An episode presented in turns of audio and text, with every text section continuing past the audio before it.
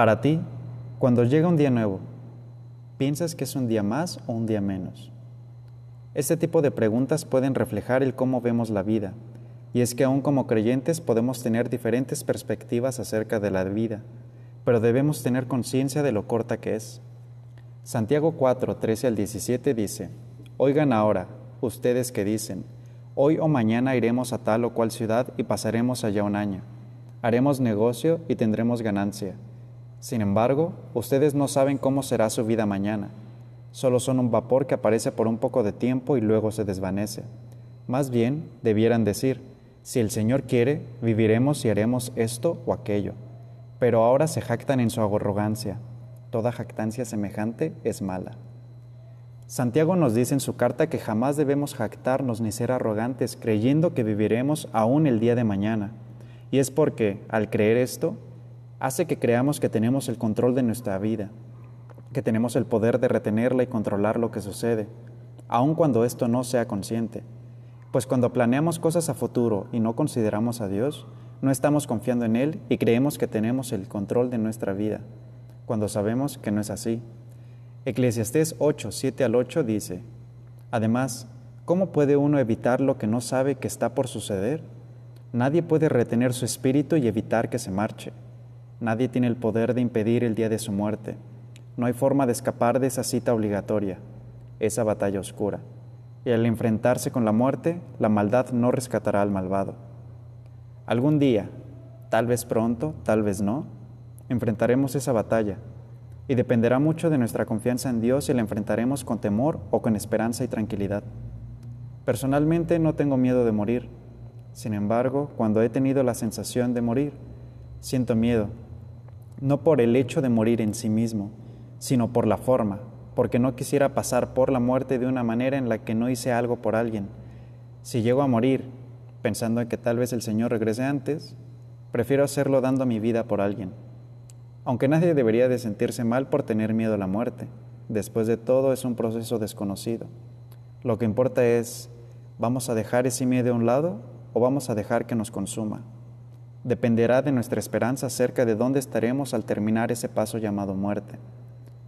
No es malo planear para el futuro, porque Santiago nos dice en ese mismo pasaje que podemos hacerlo, pero siempre afirmando si el Señor quiere. Pues es solo por su misericordia y bondad que podemos seguir con vida y podremos realizar o no aquello que planeamos. Proverbios 16, 1 y 3 nos dice lo siguiente.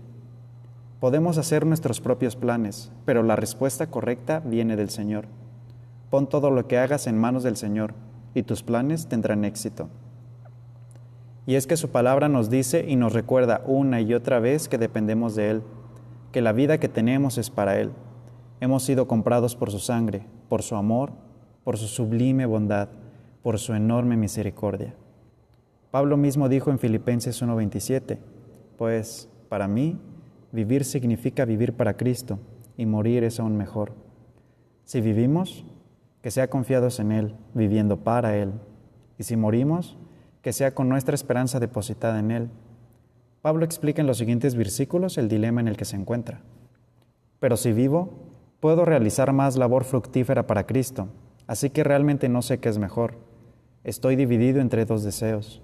Quisiera partir y estar con Cristo, lo cual sería mucho mejor para mí pero por el bien de ustedes es mejor que siga viviendo. Un amigo dice algunas veces de broma que ya le sería mejor morir y estar con el Señor.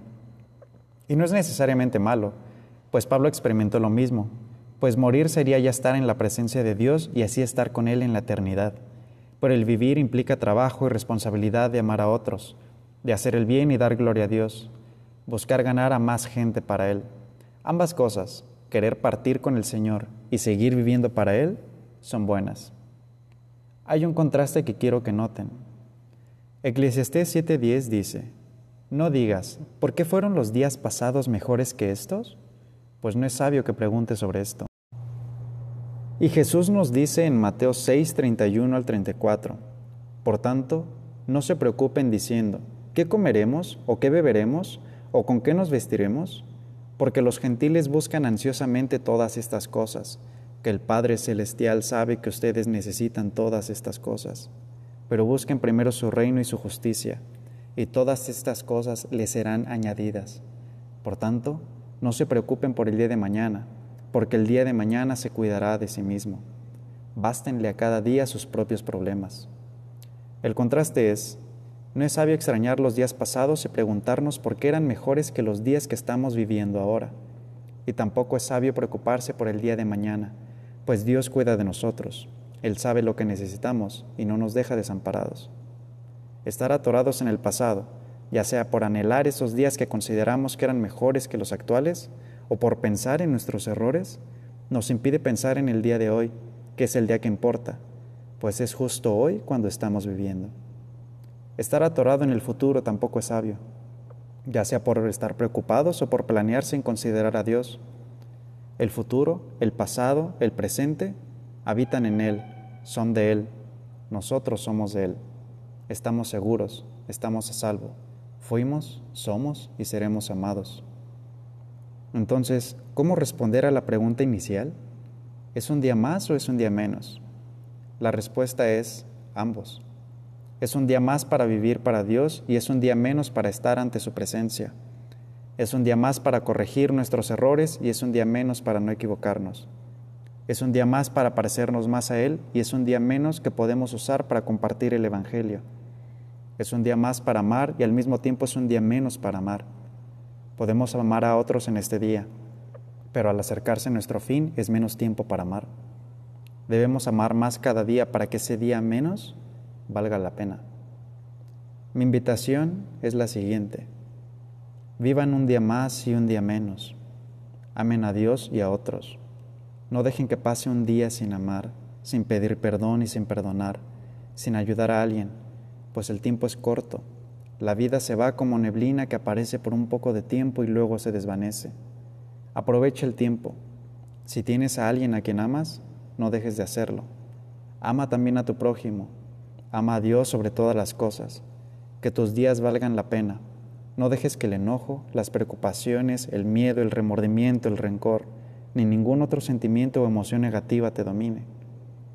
El tiempo es poco Úsalo amando para que el día que Dios te llame de vuelta a casa, el amor que diste perdure en la tierra, superando espacio y tiempo, y así puedas entrar en tu hogar con esperanza completada, donde los días ya no son y al fin tu destino está cumplido con Él.